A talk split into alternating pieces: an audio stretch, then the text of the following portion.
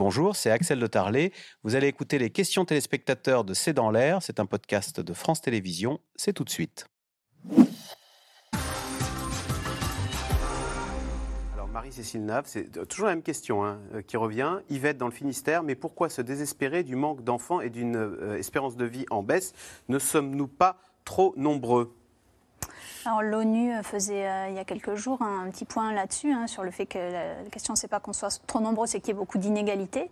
Vous voulez que je cite ta phrase? Parce qu'on l'a là. Hein. Sur 8 milliards de... C'est l'ONU hein, qui parle. Sur 8 milliards de personnes, environ 5 milliards et demi ne gagnent pas assez d'argent, environ 10 dollars par jour, pour contribuer de façon significative aux émissions de carbone. Donc il y a 5 milliards d'humains non coupables. Oui, voilà, il y en a aussi, euh, il, y en a, beaucoup qui souffrent. Et, l'ONU ajoute, il y a une, grossesse sur deux dans le monde qui n'est pas désirée. Donc la question du choix des femmes d'avoir des enfants ou de ne pas avoir d'enfants, c'est majeur. on, le questionne peu, on le questionne aujourd'hui, mais globalement, c'est assez peu, assez peu questionné.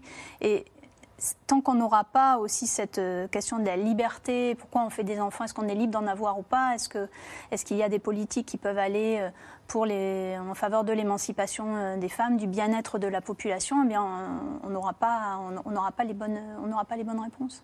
Donc c'est le féminisme, pour reprendre votre thème bah, Oui, et puis... Ça peut être l'une des solutions Oui, le féminisme, et puis le, envisager les questions géopolitiques d'une manière euh, qui prend en compte les enjeux de genre. Si on, ne prend pas en compte les enjeux de genre, on ne peut pas, euh, on ne peut pas gérer les crises mondiales, on ne peut pas, euh, on ne peut pas avoir une. On a des anglements dans la réflexion et donc dans l'efficacité des politiques publiques. L'Afghanistan, c'est l'archétype du drame.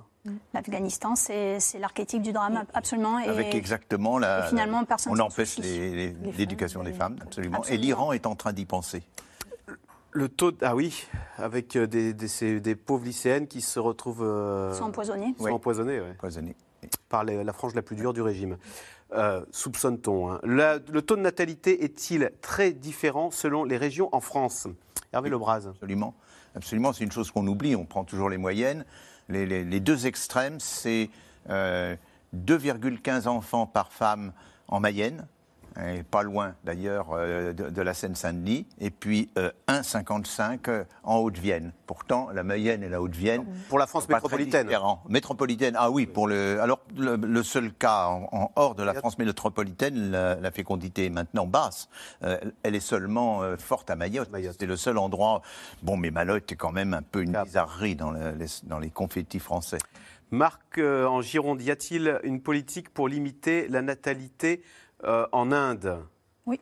Alors oui. Oui, absolument, notamment dans les, dans les classes populaires. Et il y, a eu, il y a eu des politiques depuis les années 50, euh, hein, me semble-t-il. Euh, le problème de l'Inde, c'est pas que les femmes font beaucoup d'enfants, ou que les hommes font beaucoup d'enfants, parce qu'on parle toujours des femmes, mais c'est aussi les hommes, c'est que la moitié de la population a moins de 25 ans. Donc c'est une grande partie de la population qui est en âge d'en avoir, et c'est pas une petite partie qui va en faire beaucoup. Donc c'est compliqué. Oui, surtout que le, le, taux de fécondité maintenant en Inde est en train de passer au-dessous de deux enfants par femme en moyenne. Donc Dominique Frédéric en Haute-Vienne. La Chine a arrêté sa politique de l'enfant unique, mais sa démographie chute. Comment l'expliquer? Euh, bah, Est-ce qu'il y, a un ressort économique d'urbanisation euh, qui ferait que les Chinois... Non, mais il y a le prix des, le prix des logements. C'est-à-dire quand vous avez de l'exode rural, vous allez vous installer dans les villes où les appartements euh, sont plus petits, vous avez le coût de l'éducation est, est, élevé et culturellement, il faut sortir de cette politique de l'enfant unique. Ça met, ça, ça, met beaucoup de temps. Ce qui est très frappant, c'est qu'au fond, la Chine va vieillir avant d'être riche. Ah.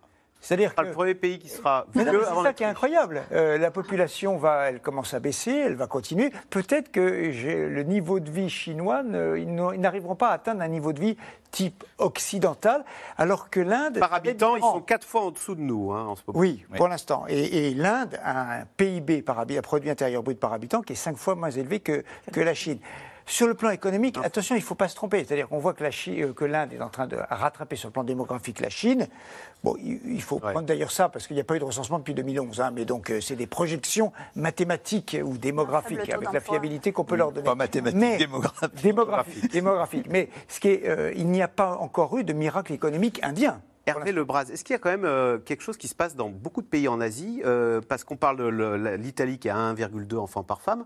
La Corée du Sud, ils sont à 0,8. Alors, le Japon, que, se passe-t-il en Asie Alors, je vais vous, je vais vous donner quelques chiffres. Euh, effectivement, la Chine, actuellement, dernier chiffre, 1,16 enfants par, par femme euh, en Chine. Vous avez Hong Kong 0,75, Taïwan où il n'y a pas les mêmes problèmes qu'en Chine 1,11. Euh, vous avez, le Japon est un peu mieux, 1,30, et puis la Corée, que vous avez cité, 0,88. Donc il y a quelque chose au fond, dans la façon de vivre euh, orientale qui qui fait que euh, tous ces pays ont peu d'enfants. On a déjà vu tout à l'heure qu'il y avait un modèle méditerranéen en, Europe, et là, il y a un modèle e, extrême oriental. On voit d'ailleurs que la Thaïlande est en train, elle aussi, euh, de, enfin, de rejoindre ce groupe. C'est un mystère, au fond, il y a des, éléments tout que vous simplement avez la liberté des femmes quand elles peuvent choisir. Elles sont très peu libres en, Corée. Oh là là. C'est vrai, bien Alors, il y, a, il y a très certainement la question des femmes. Il y a une autre question également, c'est l'urbanisation.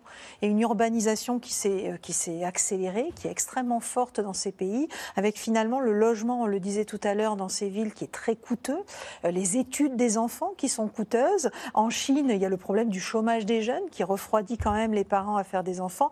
Donc en fait, on a, on a tout un ensemble de phénomènes qui se cumulent. Il euh, faut rappeler que je crois que la ville la plus peuplée de la planète reste encore Tokyo aujourd'hui, et la vie y est très très chère, et vous logez dans des, des logements extrêmement petits. C'est ce qu'on a. Oui, allez-y. Non, non, non, mais c'est ce qu'on appelait au début du siècle, hein, en, du XXe siècle en France, la capillarité sociale. C'est-à-dire que c'est attaqué par Zola dans un de ses romans qui s'appelle Fécondité. C'est le fait qu'on ne fait pas d'enfants parce que, euh, ou très peu d'enfants parce que d'abord soi-même on veut monter dans l'échelle sociale et puis on veut que ces enfants montent dans l'échelle ah. sociale. Et il est vraisemblable que dans les pays euh, asiatiques, c'est euh, un, fort. Tout l'argent pour les cours du soir du petit. Exactement. Oui, et en avoir deux, c'est diviser ses chances.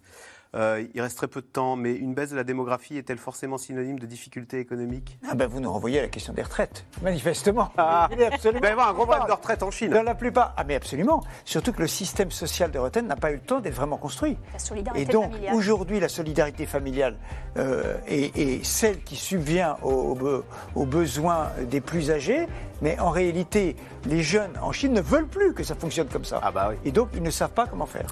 Merci beaucoup. C'est la fin de cette émission. C'était passionnant. Merci d'avoir participé. Vous restez sur euh, France 5 et à demain pour un nouveau C'est dans l'air.